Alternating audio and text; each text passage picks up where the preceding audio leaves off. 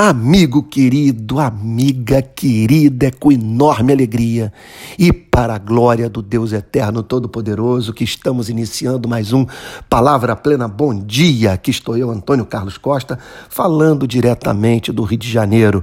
E permita-me hoje, antes de entrar, entrarmos na análise do verso que separei para nossa meditação, fazer um apelo. É constrangedor para mim fazê-lo, mas eu conto com a sua boa vontade que você jogue um, um olhar misericordioso sobre esse meu gesto. Eu tenho vindo aqui é, repetidas vezes para solicitar um apoio ao trabalho que desenvolvo no Rio de Janeiro por meio da ONG Rio de Paz. Você deve conhecer as nossas manifestações públicas com repercussão no Brasil e no mundo que ganham as primeiras páginas dos jornais, que vão parar no noticiário da televisão, sempre lutando pelo direito de todos e defendendo a causa da justiça. É, em conexão a isso, nós estamos envolvidos com trabalhos humanitários nas favelas do Rio de Janeiro e na África, em Moçambique. Carecemos, para manter o funcionamento do Rio de Paz, de 19 mil reais mês Estamos envolvidos com uma campanha na qual já levantamos 5.900.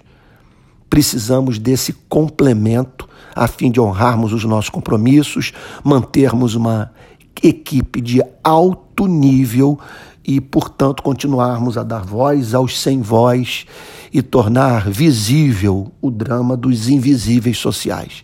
Para você nos ajudar, tudo o que precisa fazer, ir lá no meu Instagram, na bio, aquele cabeçalho que tem lá em cima da página do Instagram e clicar no link do Catarse. E ali você vai ter todas as informações sobre o que pode fazer para nos ajudar. Olha, você pode ajudar durante dois meses, um semestre, um ano. Pode também escolher colaborar com cinco reais, dez reais, trinta reais, muitos ajudando com pouco é, fará uma diferença tremenda. Então, conto aí com a sua boa vontade, tá bom? E se você puder se tornar um mantenedor, vai tirar um fardo dos nossos ombros. Bom, vamos ao texto de hoje. Mateus 5, 9, que diz assim: Bem-aventurados os pacificadores, porque serão chamados filhos de Deus. Quem são os pacificadores? São os que anelam pela paz.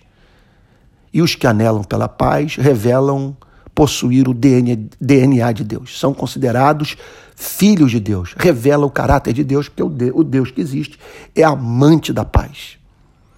O pacificador, portanto, é alguém que, em primeiro lugar, quer ver a paz estabelecida entre a criatura e o Criador. Por isso ele prega o Evangelho.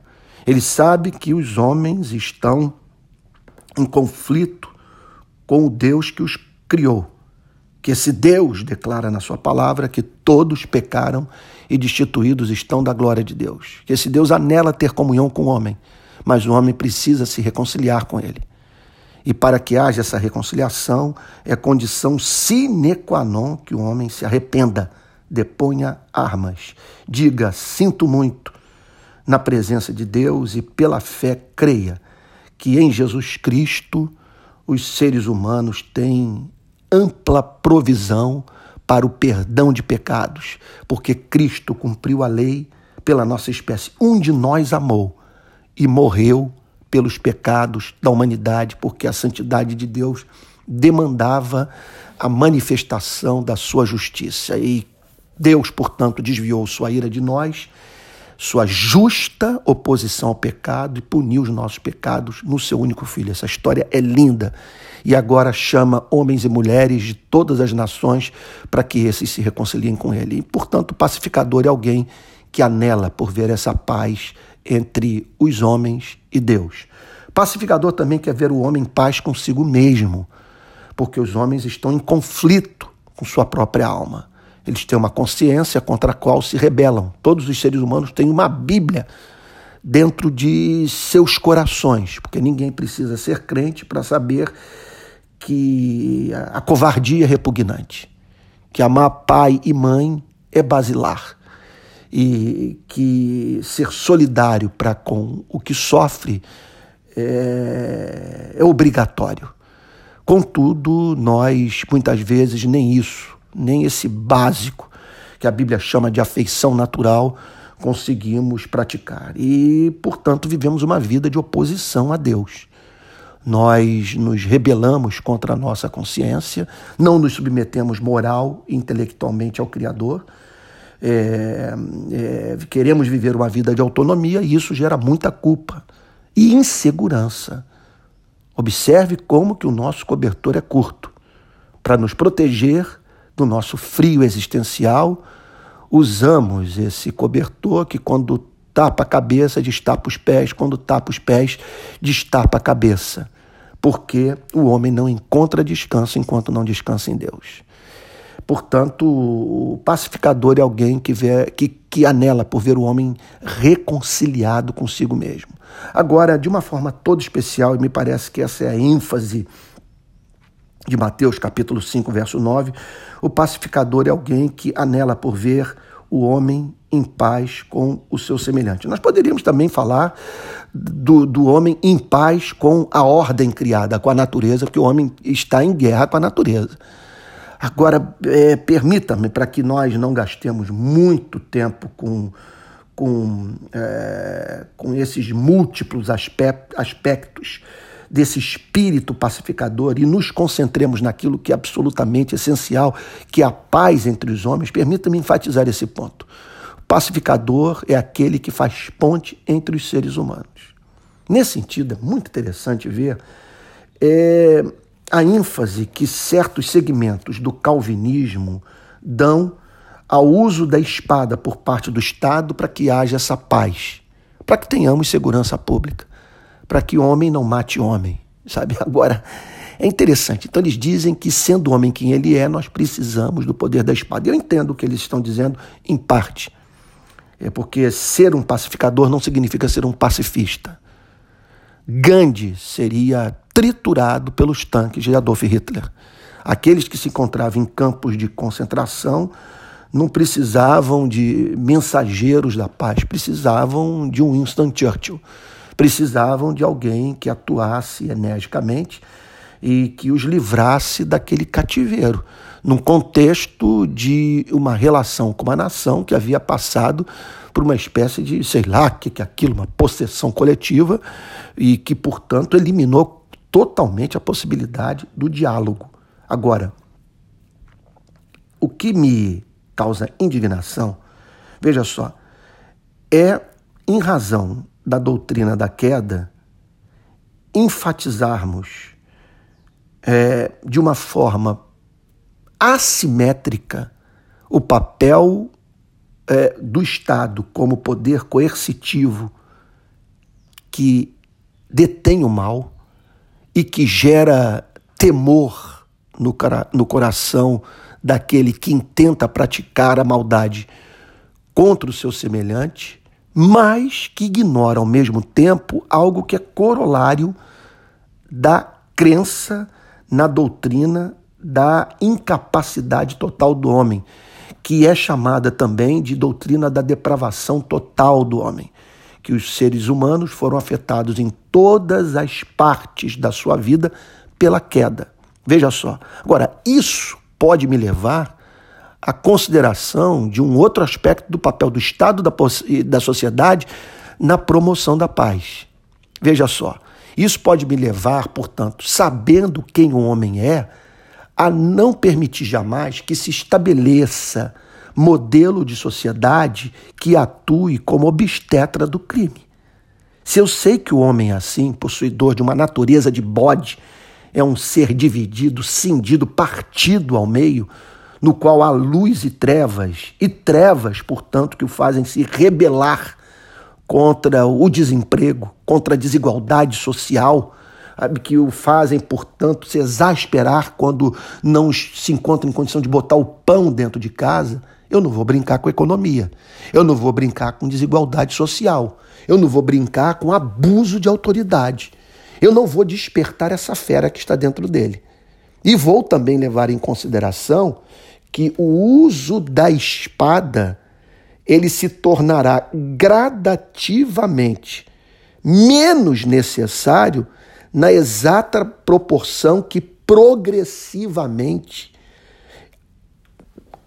obtivermos modelos de sociedade mais justos, mais fraternos, mais igualitários e que, portanto, não funcionem como parteiros da maldade, que não ponham o que está dentro do homem para o lado de fora, que poderia ali permanecer se não fosse provocado. Você pega a história do Brasil, por exemplo, pega os quilombos. Me, me, me explique por que os quilombos? Porque os escravos fugiam das fazendas, é, da casa grande, do contato com o senhor do engenho, e se refugiavam nas nossas matas e criavam esses centros de resistência à opressão. Por que toda aquela guerra? Por que toda aquela oposição? Por que os assaltos que se seguiram? Por que os espancamentos? Por que é, tanta morte de senhor de engenho? Ora, veja só, não estou aqui para justificar o crime. Que eu estou querendo dizer é que se eles não fossem submetidos àquela forma degradante de vida, não praticariam é, o que fizeram. E porque, pelo simples fato de que a meta do homem, como diz Agostinho, não é matar. A meta do homem é ser feliz. Matar, roubar, furtar, sabe? São meios que ele usa para alcançar a felicidade. Se, se a sociedade cria mecanismos de obtenção é, dessa visibilidade, do suprimento das necessidades básicas de uma vida digna, essa pessoa não se envolverá necessariamente com crime. Sempre haverá, em razão de sermos quem somos, dessa natureza caída, a necessidade do Estado deter o monopólio do uso da força porque as leis sem as armas são inócuas, é, é, são meras recomendações. É, elas precisam, portanto, desse elemento de temor para que os homens a elas se submetam. Contudo, contudo, nós sabemos que, que olhe para o Japão aí, olha, olha para o Japão, permita-me aqui fazer uma digressão. Sabe, o Japão não está vivendo nenhum avivamento. Não temos no Japão uma igreja em cada esquina. Mas compare os índices de, de criminalidade da América Latina com a taxa de criminalidade do Japão. Alguma coisa impressionante, a diferença brutal. E o DNA o japonês é melhor do que o DNA latino-americano? Se fosse, nós estaríamos perdidos. Então, é, estaríamos é, diante, portanto, da necessidade lógica de capitularmos e abrirmos mão de toda a esperança de vivermos numa sociedade pacífica o problema não é DNA. O problema é que, historicamente, nós vivemos numa sociedade que joga brasileiro contra brasileiro. Uma sociedade que extrai do brasileiro aquilo que ele tem de pior. Agora, eu fico pensando na seguinte questão. As bem-aventuranças falam sobre os, os, os que têm fome e sede de justiça, os pacificadores, os misericordiosos. Por que tão poucas pessoas com fome e sede de justiça? Por que tão poucas pessoas misericordiosas? Por que tão poucas pessoas pagando o preço da paz? Por que é, essa igreja, a igreja do nosso país, é uma igreja sem mártires, sem homens e mulheres perseguidos pela justiça, em razão do seu compromisso com a justiça? Por que no nosso país nós encontramos tão poucos cristãos que carecem de coragem para viver o, o cristianismo em razão das causas que abraçaram e que os expõem ao risco de morte. Creio que tudo se deve ao fato de não levarmos suficientemente a sério as bem-aventuranças, em especial as duas primeiras. Bem-aventurados os pobres de espírito, porque deles é o reino dos céus. Bem-aventurados os que choram, porque serão consolados. Tem para mim que muitas vezes nós estamos pregando para ouvidos surdos, é, chamando para o cumprimento da missão integral da igreja no mundo. É, esse vale de ossos secos, caracterizado pela presença em nossas igrejas de homens e mulheres que não nasceram de novo, em razão do fato do evangelho não ser pregado.